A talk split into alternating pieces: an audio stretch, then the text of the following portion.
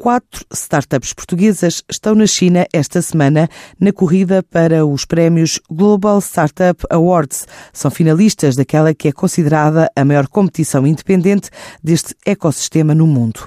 Entram nesta final a Lugit, a Keep Warranty, a Proud2 e a Virtual Leap, as startups que também estiveram sujeitas a votos dentro dos chamados South European Startup Awards. Este é um ecossistema que registra um valor total de vendas e serviços na ordem dos 2.217 milhões de euros em 2018.